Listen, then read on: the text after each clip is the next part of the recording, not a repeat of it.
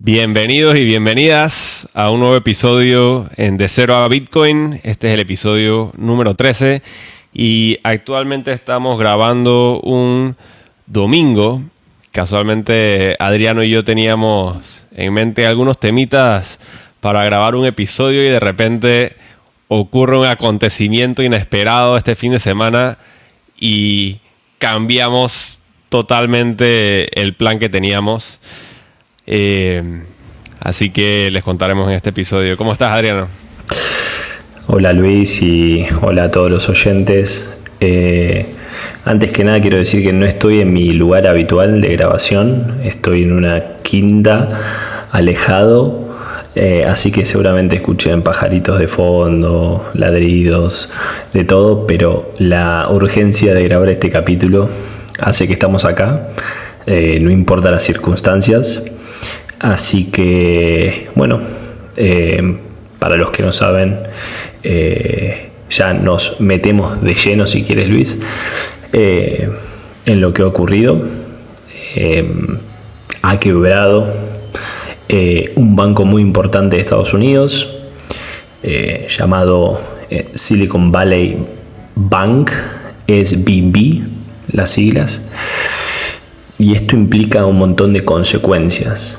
Eh, una de ellas, dentro de, lo que nos importa a nosotros, porque que quiebre un banco, digo, más allá de todos los perjuicios que le trae a las personas, sabemos que, eh, que es parte de un sistema que no funciona.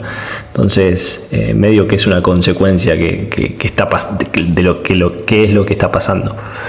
Pero dentro del mundo cripto, la criptomoneda USDC, que es una stablecoin, una moneda eh, que vale uno, está equiparado uno a uno con el dólar, tenía un porcentaje, eh, un porcentaje de su emisión respaldada por este banco. Y ahí las consecuencias, Luis. Sí, y lo irónico es que esa stablecoin USDC era la considerada la más eh, la más segura, la más confiable, porque supuestamente era la más auditada también. Eh, pero el tema con las stablecoins, con USDC o cualquier otra, es que tienen que tener un respaldo. Pues en este caso el respaldo son dólares que están en un banco y sufren el riesgo del banco. Pues el banco sufrió eh, algunas pérdidas y lo está llevando a la bancarrota y, eso trae millones de consecuencias en efecto dominó. Y ahora esta stablecoin se ve afectada y está afectando todo el ecosistema cripto, pues. Sí, y porque no solo tienes la consecuencia de eh, o el problema de ya no, no es no es solo confiar en el dólar sino ahora tenés que confiar en la moneda, en la criptomoneda que equipara ese dólar. Entonces ya tenés dos riesgos. Y tenés un riesgo más, que es el banco en el cual está respaldado esa criptomoneda. Eh, por lo tanto, esto de las stablecoins, si bien trajo muchos beneficios dentro del mundo cripto, también trajo consecuencias y perjuicios. No sé si crees que, que es un poco así. No, totalmente de acuerdo. O sea, siento que las stablecoins son de cierta manera necesarias o más que necesarias están cumpliendo, eh, están resolviendo un, problema que había en el, en el ecosistema. Sin embargo, sin embargo, el problema que ha, que ha traído es que mucha gente confía ciegamente en las stablecoins y lo dan por hecho de que son estables y que se va a mantener el valor, sin realmente tal vez entender un poco cuáles son los riesgos, pues. Y, a ver, tener dólares en un banco, en, en este caso, si tenías dólares en el, en el Silicon Valley Bank, al final era el mismo riesgo que, que, tener USDC, pues, pero uno no, o sea, no lo hubiera sabido. Pero el tema es que eh, tener USDC o cualquier otra stablecoin como mencionaste, tiene entonces diferentes eh, capas de riesgo. Pues tienes el riesgo del banco, tienes el riesgo de la institución que, emite la stablecoin, en este caso Circle, eh, que, ellos no que ellos tengan los fondos y no los estén invirtiendo, eh, o sea, invirtiendo, no sé, pues, y, quedarse sin liquidez o, ponerlo en inversiones riesgosas. Y nada, también es una entidad centralizada, así que también tienes riesgo de que ha ocurrido también de que te bloqueen ciertas transacciones o cosas así, pues entonces no es tan seguro como uno, como uno cree. Es necesario hasta cierto punto para ofrecer esa estabilidad en cuanto al precio, pero uno tiene que tener los riesgos para saber mitigarlos y, minimizar el impacto que le puede causar a uno y saber que si algo se está poniendo feo, saber cómo reaccionar, pues. Sí, claro. Para que la gente un poquito tenga noción, eh, Circle tenía em, de, los 40 mil millones de dólares que había emitido, eh, digamos, denominada en USDC, tenía 3.300 millones de dólares en, en este banco que ha quebrado. Por lo tanto, el porcentaje, si bien no es muy grande, equivaldría a un 8% más o menos, no deja de ser un terremoto para todo el mundo cripto. Imagínense una, una, empresa que, esté eh, parada en USDC en miles de millones de dólares, de, unas, de una hora para la otra, eh, pierde la paridad y ya un USDC no vale un dólar, sino vale 88 centavos o 85 centavos, como llegó a valer. No sé bien ahora el número preciso. Es un impacto. Ahora, yo pregunto, y te hago esta pregunta también a vos para, ponerla en debate. Ahora la estuve viendo la cotización y volvió casi a estar uno a uno. El lunes abre, eh, abre el sistema bancario nuevamente en Estados Unidos. Y, vos crees que hay un poco también de food, y ahora explicamos un poco lo que es food, ¿no? Eh, food es en inglés FUD, Fear, Uncertainty and Doubt, que es básicamente, básicamente miedo, eh, incertidumbre y duda. Y cuando uno dice eh, que existe un poco de food es cuando cierta gente, digamos, ataca o, cree que hay, una cosa que en realidad no, no, es tan así. Eh, es decir, eh, pongamos en este caso USS, eh, mucha gente está diciendo que se va a ir a cero, que va a desaparecer. Y mucha gente dice que eso es food, ¿no? que está tirando food, es, decir, que está poniendo más miedo de lo que realmente eh, existe, que existe el miedo, pero eh, poniendo más un manto de duda de lo que está sucediendo, que en realidad ahora está uno a uno con el dólar. Entonces, eh, ¿cómo lo ves? ¿Cómo que, puede suceder de acá una semana, dos semanas, si realmente este, existe food o no existe food en el mercado ahora? Bueno, yo creo que sí existe food en el sentido de que hay más miedo o se está, la gente está hablando y, y, digamos, em, sí, publicando más miedo de lo que debe haber, pero a la misma vez, o sea, sí es un tema muy, muy serio pues y delicado.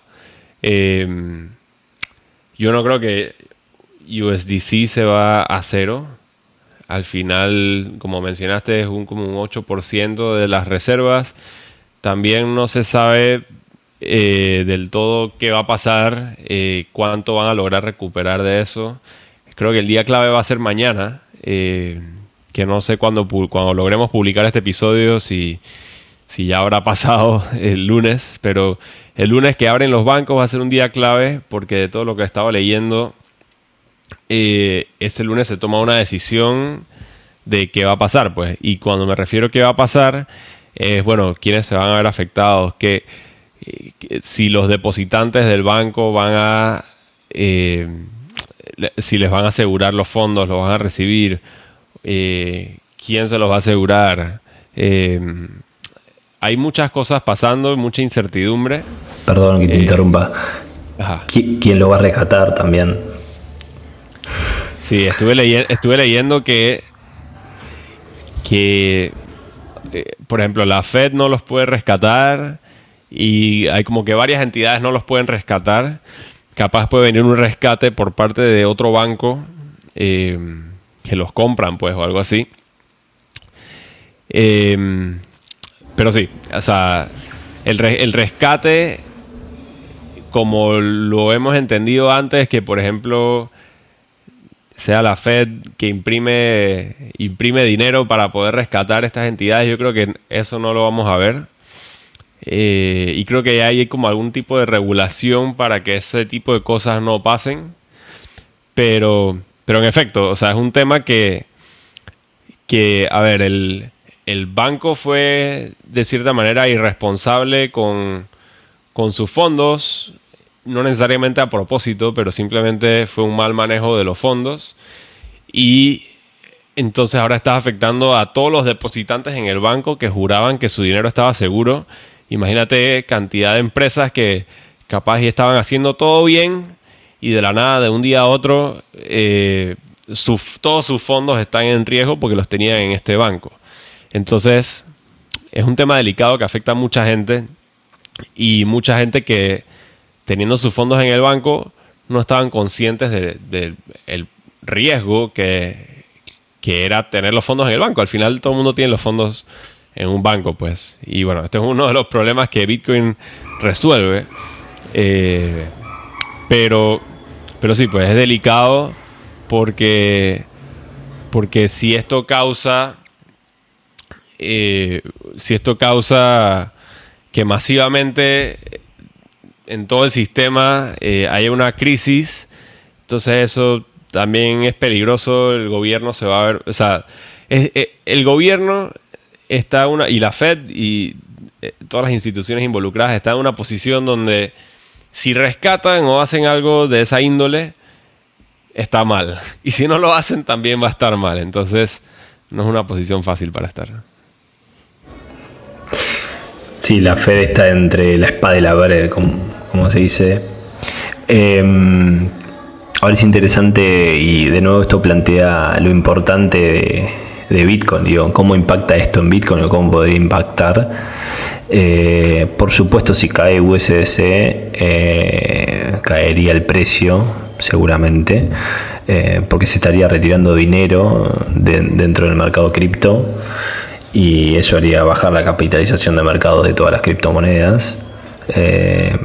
Pero, pero digo, más allá del precio, que decimos siempre que es, secundario, y en eso estamos de acuerdo con Luis, eh, lo importante trae de nuevo a, que lo importante es que tu dinero que, que tienes en el banco no es tuyo, al fin y al cabo es de la entidad y, es gracioso porque Circle, la empresa, quiso retirar eh, el dinero del banco una vez que, ya los inconvenientes estaban, estaban a la puerta delante, estaban ahí, ya se estaban sucediendo y no pudieron.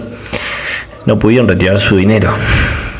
Esto es, con, es contradictorio, pero no, porque la gente tiene que entender que lo que está ahí es una obligación de pago, pero no es un no es dinero tuyo. Eh, y acá es cuando de nuevo entra Bitcoin, de nuevo entra esta filosofía de autocustodiar tu propio dinero, de tener en tus manos tu clave privada que nadie te la puede quitar. Eh, y de nuevo también hace un paralelismo los bancos con los exchanges. Son lo mismo. En ambos tenés una obligación de, pago que pueden no cumplirla. Pueden no cumplirla, no la cumplieron eh, en años anteriores, no la cumplen ahora no la van a cumplir en el futuro. Entonces, qué mejor que tenerlo custodiado uno. Eso es un poco lo, lo que quería decir eh, con respecto a esto. Y mm, para mí, eh, no sé si hay, seguramente haya food, pero, eh, pero de nuevo, para mí se va a venir algo, no sé si, si vuelo a crisis, pero pero se va a venir algo importante y ojalá que esto haga que, más gente se involucre, se, se, informe y que exista otra, alternativa, otra salida de emergencia, como le digo yo, eh, que es Bitcoin. Y, bueno, acá estamos nosotros para, para comunicarlo y para ponerle la cara. Creo que eso es lo que pienso de lo que está sucediendo. Sí, por esa línea, o sea, lo que le podemos sacar positivo a esto en el contexto de Bitcoin es que esto demuestra más la necesidad de lo que ofrece Bitcoin, pues que Bitcoin no tiene ese riesgo de contraparte que tienes en un banco y que muchas veces lo das por hecho de que no hay riesgo, pues. Eh, Bitcoin te permite tener tu dinero de manera digital autocustodiado sin ningún tercero, sin ningún riesgo de contraparte, que eso no lo puedes hacer con ningún banco. Todos los bancos tienen eh, cierto riesgo eh, y ese es el sistema que, que, vivimos hoy en día. El tema es que, ¿cuál es la raíz de todo esto también? O sea, porque el sistema que vivimos hoy en día es un sistema de crédito. Todo está basado en crédito, todo está basado en pedir dinero prestado, todo está basado en eh, las tasas de interés, en hacer inversiones para sacar mayor rendimiento, etcétera, pero es todo crédito y, no tienes el dinero 100% eh, ahí. Y el Inflacionario también, inflación. Eso genera inflación, emisión de moneda, crédito, deuda, deuda. Es un sistema nefasto. Total.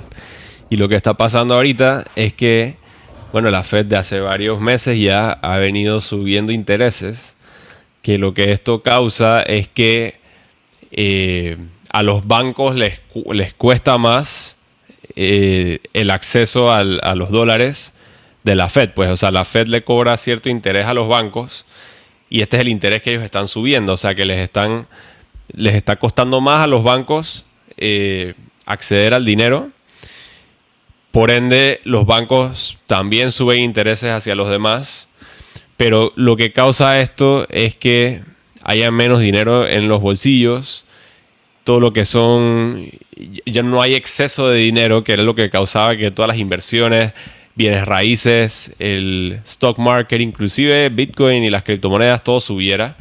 Ahorita mismo lo que está sucediendo es que con la subida de los intereses, hay menos demanda en inversiones y todas las inversiones están cayendo y por ende los bancos, que los bancos que hacen con el dinero de todos los depositantes, lo ponen a invertir. Y si lo están poniendo en inversiones que tal vez son más a largo plazo o que se están cayendo se están viendo afectadas por estas subidas de, de tasas de interés que la Fed está poniendo como un estrés en todo el sistema, entonces ahí es donde empiezan los bancos a quebrarse si no fueron suficientemente responsables o si no, si no se protegieron, digamos, de, de un riesgo como el de la subida de las tasas de interés, pues. Entonces... Pero lo que pasó acá, Luis, es que quebró uno de los bancos más importantes, no, no sé si más importante, pero importante de Estados Unidos. No es joda lo que, lo que acaba de pasar. Porque si me decís que quebró un banco argentino, un banco en Zimbabue, bueno, hemos tenido casos. Pero esto puede traer un coletazo, o sea, una, como un efecto dominó hacia otras empresas, porque muchas empresas, hay que aclarar algo, este banco, Silicon Valley Bank, era un banco que le prestaba mucho dinero a startups, a empresas eh, americanas, eh, que recién comenzaban y que tenían este, empresas más chicas.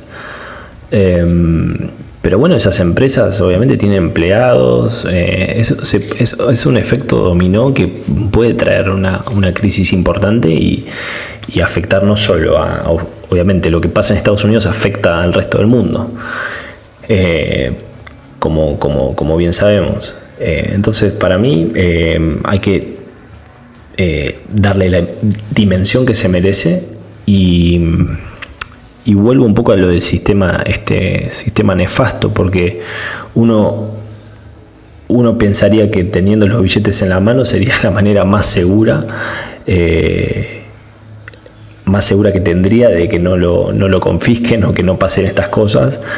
Pero si uno tiene el billete en la mano, también sucede que hay inflación, entonces a la larga también estaría perdiendo poder adquisitivo, incluso en dólares. Eh, mucho más, eh, mucho más, mucho menos en dólares, por supuesto, que en, pesos argentinos, pero estarías perdiendo. Eh, ahora, si lo dejas en el banco, te puede suceder estas cuestiones que quiebra un banco. Entonces, estás como. Este sistema hace que estés también entre, entre la espada y la pared, no, elijas el mal menor.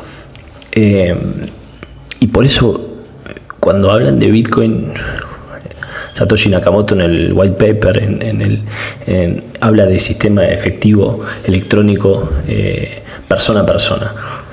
Y me parece fantástico describir a Bitcoin como el dinero efectivo pero digital. ¿Por qué es eso? Porque es como tener dinero efectivo pero digital y de una manera descentralizada como lo logró Satoshi.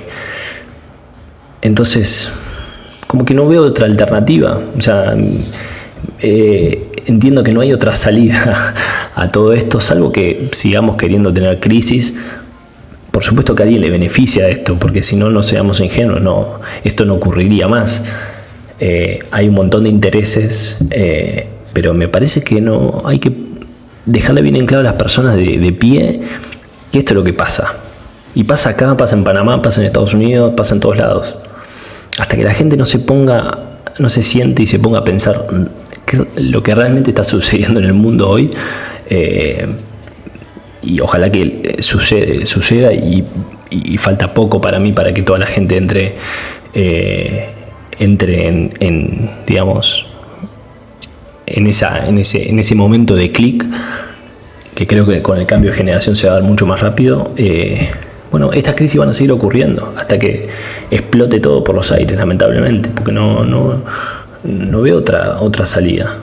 Capaz soy un poco pesimista, pero, eh, pero a la vez tengo mucho optimismo en lo que podemos llegar a lograr con Bitcoin y con, con tecnologías descentralizadas. Sí, de acuerdo. Yo creo que la mayoría de la gente, la salida que están viendo ahorita es el efectivo. Pero como tú y yo bien sabemos, esa no es la mejor solución, además de que, de que y tú sabrás mejor que yo estando en Argentina, pero manejarse con efectivo es más inconveniente. Cualquier persona, eh, todo el mundo preferiría tener algo digital. El tema es que entonces hoy en día tener algo digital involucra muchas contrapartes, que cada una tiene su riesgo, que digamos hasta este momento ese riesgo mucha gente no lo tomaba en cuenta ni siquiera, lo daba por hecho de que no hay riesgo y no es así. Y el tema es que también, o sea, estamos en un punto ahora que casi que para depositar tu dinero en un banco, tienes que estudiar el banco y saber eh, en dónde el banco está poniendo su dinero, inversiones, para saber cuál es el riesgo que tú estás tomando como depositante para depositar el dinero en el banco. Pero la realidad es que el 99% de los depositantes no tienen esa capacidad de ponerse a analizar el riesgo de un banco. O sea, el, dinero debe ser algo que uno puede eh, almacenar de manera segura sin tener riesgo de contraparte. Pues eso es lo que ofrece Bitcoin haciéndolo de manera digital. Eh, que como bien mencionas, es como tenerlo en efectivo, en el sentido de que tú lo tienes en efectivo, nadie más lo tiene por ti. Eh, puedes transferírselo a cualquier persona, una transacción directa de tú con esa persona. Y lo mismo puedes hacer con Bitcoin, pero digital, sin el inconveniente del efectivo, pues. Claro, a cualquier parte del mundo y con una comisión únicamente. Eso es revolucionario. Sí. Eh, y el tema con este, con, con digamos la crisis que está pasando con este banco, que como menciona esto puede llevar a una, a una crisis mayor, pues la gente, o sea, esto puede generar desconfianza hacia otros bancos, pues. Hay que ver qué pasa mañana, pero, pero puede que mucha gente esté pensando ya en sacar su dinero de sus bancos a pesar de que no tengan nada que ver con este Silicon Valley Bank, sino simplemente por, porque esto causa más desconfianza en bancos. Y si, por ejemplo, eh, sé que algunas personas tienen, eh, estuve leyendo que algunas personas tienen eh, sus fondos asegurados, como que si son menos de 250 mil dólares lo que hay en el depósito, eso está asegurado federalmente. Pero, pero nada, pues si hay mucha gente que tiene más de 250 mil o lo que sea, eso no está asegurado. O sea, como dije al principio, pues lo que sea que ocurra eh, tiene consecuencias. Eh, porque si no está, o sea, si no terminan asegurando los fondos, entonces eso crea desconfianza en, el sistema en general de que los fondos de uno no van a poder estar asegurados. Pero si, si sí los aseguran, entonces, bueno, ¿de dónde sale esa plata? Van a, van a usar plata de los impuestos de todo el mundo, van a imprimir dinero, ¿qué van a hacer para asegurar todos los fondos? No sé, es un... sí, es un tema, es un tema muy delicado y, y también para digo, para pensar eh, con los oyentes también eh, el hecho de, de, que también el, mundo de cripto en su momento necesitaba una, stablecoin, una moneda eh, que esté equiparada más que nada por la volatilidad que, tiene Bitcoin, eh, ya que nada, se está descubriendo el precio todo el tiempo y por el porcentaje que, de gente que está metida en Bitcoin es lógico, más con una oferta inelástica que tiene Bitcoin, que va a haber únicamente 21 millones de unidades y y más gente lo descubre, por, lo tanto va a haber mayor demanda o no, yo creo que sí. Entonces, obviamente esa volatilidad eh, va a existir. En un futuro seguramente se va a achicar, pero esto es muy temprano, entonces va, a seguir existiendo. Em, pero vuelvo, eh, las stablecoins cumplieron un, papel fundamental en su momento. Eh, ahora bien, como, como dijiste Luis, Em, y como le dije, hay muchos riesgos también dentro de, eh, dentro de las stablecoins. Confiar en, el emisor de, la, empresa que lo emite, confiar en el banco donde están guardadas, eh, o confiar en las inversiones que hacen estas empresas, eh, confiar en el dólar también, o sea, hay un montón. Y, y yo digo, bueno, deberíamos tener una, una stablecoin, podríamos tener una stablecoin dentro del mundo Bitcoin. ¿Por qué no? Eh, ya existe. Me gustaría traer a, traerlo como invitado a, no voy a decir el nombre para, dejarlo en suspenso, pero me parece que es una alternativa eh, que podría existir, una stablecoin colateralizada por el activo eh, más importante o, el activo que de mayor confianza para los bitcoiners que, es Bitcoin. Eh, lo pienso porque lo creo necesario también hoy. No sé qué pensás en esto. Em, bueno, no, no, he investigado mucho sobre, sobre esta stablecoin y el respaldo con Bitcoin. Habría que ver cómo sería la dinámica. Eh, para que mantenga su valor y qué pasa si, Bitcoin sufre una caída de 70%, cosas así. Eh, o sea, cómo es la dinámica para, para que no sufra esos riesgos pues, y pueda realmente mantener ese, ese valor. Eh, pero, pero sí, definitivamente las stablecoins. definitivamente las stablecoins. Eh, cumplen un rol fundamental, pero bueno, tienen sus riesgos, pues como todo. Y creo que lo importante de todo esto es, es que yo creo que de toda esta conversación, y, tú dirás, Adriano, que también crees que es lo más importante, pero digamos las dos cosas que, yo me llevo es que entender que las stablecoins tienen su riesgo y, y cuál es el riesgo de las stablecoins y entender eh, entender en qué está basado todo este sistema fiat y los riesgos que tiene este sistema y cómo Bitcoin soluciona esto, pues. Tal cual, Luis. Coincido 100%. El hecho de, de a medida que, o a medida que estudias y empezás a, entender cómo funciona Bitcoin y, te vas eh, interiorizando de cómo funciona el sistema fiat, es como que no, no hay mucho, o sea, no hay, eh, no tardas mucho tiempo en decir hacia dónde, o sea, quién, es, quién será el victorioso. Em, porque, eh, como dijiste en, un momento del pod, es un sistema que está basado en deuda, el sistema Fiat. Y, cada vez Estados Unidos tiene más deuda, emite más, eh, financia guerras, que esa es otra cosa que estaría bueno tocarla en, un futuro capítulo si los oyentes están de acuerdo de, eh, de que todo este sistema también eh, tiene la capacidad de financiar guerras mucho más fácil por, este, por esta capacidad que tiene Estados Unidos de emitir dinero casi sin costo o, con poca inflación, digamos, porque la desparrama por todo el mundo. Entonces también Bitcoin trae eso, viste, que es, decís, podría inclusive, eh, o sea, es un, es un activo, un dinero, como si lo querés llamar dinero, un dinero eh, más moral, más, eh, digamos, menos dañino. Y, bueno, este, coincido 100% y creo que los oyentes les tiene que quedar claro eso. entender, entender los dos sistemas y que después elijan.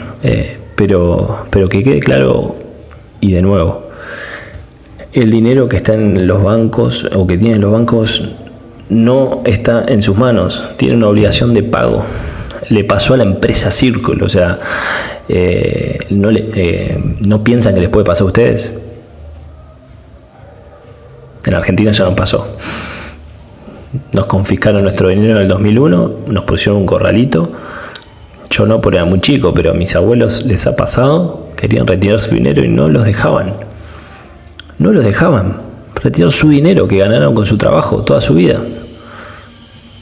Y, de un día para el otro eh, especificaron los dólares que estaban en, los bancos, devaluaron la moneda y lo que valía 100 valía 10. O sea, perdiste un 90% del capital que tenías en, en pocos días. Eso es el sistema fiat.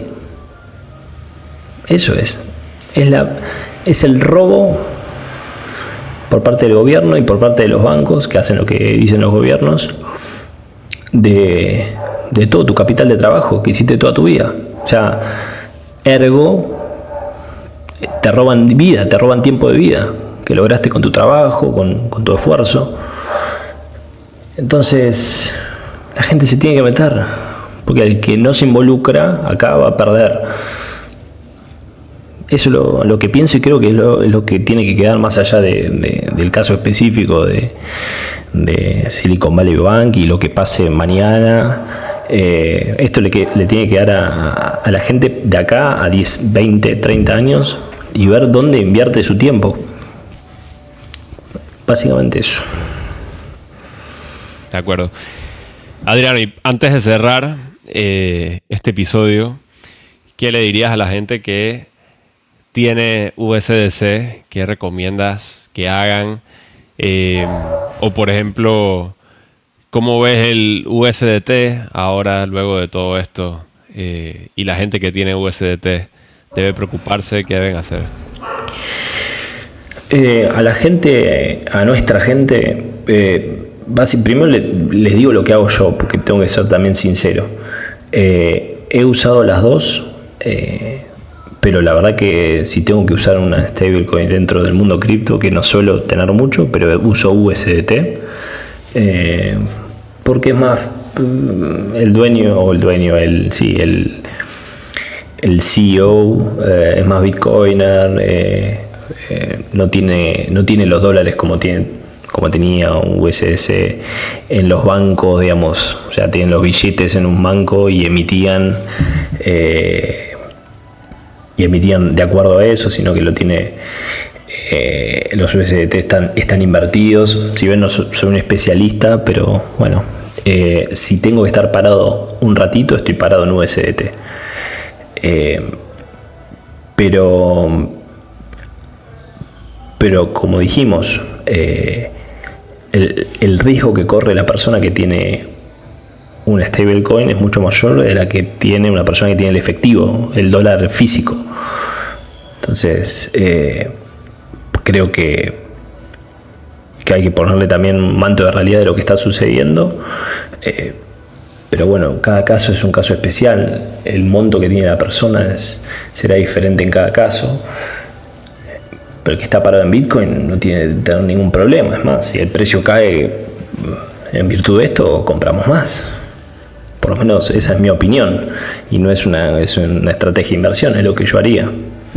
Me da la posibilidad de comprar más. Así que si quieren podemos hacer un capítulo especial de stablecoin, si es su interés, lo hacemos. Pero, pero bueno, compro Bitcoin. De acuerdo, yo coincido. Creo que hoy en día las stablecoins son para estar temporalmente en ellas. Yo he llegado a pensar que, bueno, al final, o sea, Bitcoin es lo más seguro, pues, porque precisamente no tiene ese riesgo de contraparte del que estamos hablando. Eh, pero bueno, digo, más seguro que las stablecoins es creo que tener dinero en el banco y más seguro que eso es tenerlo en efectivo. Eh, ya, ya cada uno bueno, decide qué nivel de riesgo está dispuesto a aceptar según sus condiciones. Lo importante es que entiendan el riesgo y sepan reaccionar si algo pasa. Por ejemplo, los que tienen USDC ahorita mismo, eh, yo personalmente eh, no tengo y no puedo hablar por experiencia propia. Creo que el cambio ahorita está como 95 centavos, algo similar. Estuvo peor. Pero, pero la verdad yo trataría de salirme de eso porque, porque siempre que algo se está empezando a poner mal, siempre se puede poner mucho peor. Lo hemos visto varias veces. Y yo personalmente prefiero no, no tomar ese riesgo. Prefiero eh, mejor prevenir que lamentar, pues, como dice el dicho, pues. Sí, sí, eso es lo que haríamos nosotros claramente y no es, esto no es un consejo de inversión para nada, es lo que haríamos este, nosotros para nosotros si tendríamos eso. Pero cada caso es especial y, bueno, este, pero me parecía muy necesario hacer este capítulo para, para de nuevo volver un poco a, las bases y, y destacar lo importante que es eh, una de las características de Bitcoin, que es que no tiene, como decís, eh, un riesgo de contraparte, eh, un tercero de confianza al cual tenemos que delegarle nuestro, nuestro dinero y que es un sistema de efectivo electrónico persona a persona digital, como decía Satoshi Nakamoto. Así es. Pero bueno, con eso creo que concluimos este episodio número 13 de, de Cero a Bitcoin. Recuerden que pueden escucharnos en Fountain App, Fountain Podcast. Ahí pueden ganar satoshis mientras nos escuchan. Y si les gustó mucho el episodio, pueden hacernos un boost eh, y darnos, eh, darnos like, publicar eh, algún clip que les gustó ahí mismo en el Fountain App. Es una excelente herramienta para poder interactuar aquí con los oyentes. Es más, hace dos episodios creo que tuvimos un, boost, ¿verdad Adriano? Sí, lo estoy viendo acá y lo vamos a comentar. Así que gracias a Gus BTC Max que nos busteó, se puede decir, mil sats.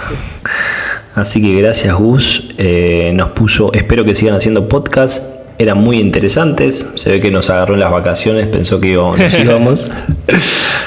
Así que gracias Gus y a todos los que nos, este, nos den satoshis por, por, por compartir valor, los vamos a estar mencionando acá en el podcast.